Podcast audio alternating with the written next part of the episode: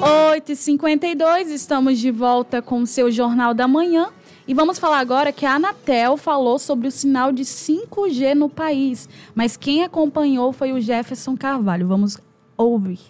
A Agência Nacional de Telecomunicações realizou nesta quarta-feira uma coletiva de imprensa comentando sobre os próximos passos do 5G no Brasil.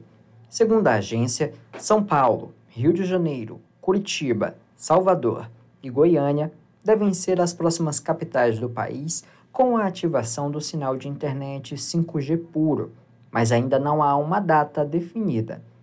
Um estudo da Conexis Brasil Digital mostrou no ano passado que Porto Velho estava na lista, junto a outras seis capitais que tinham condições de instalação do 5G.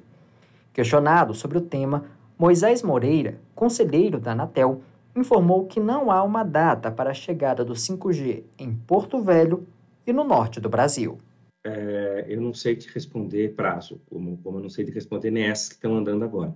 Mas a, a EAF deve, ter, deve estar trabalhando.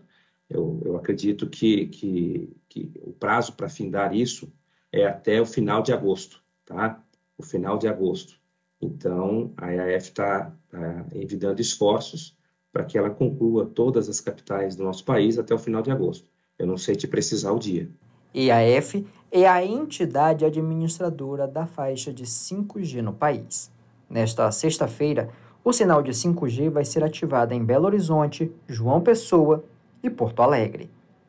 Jefferson Carvalho, para a CBN Porto Velho.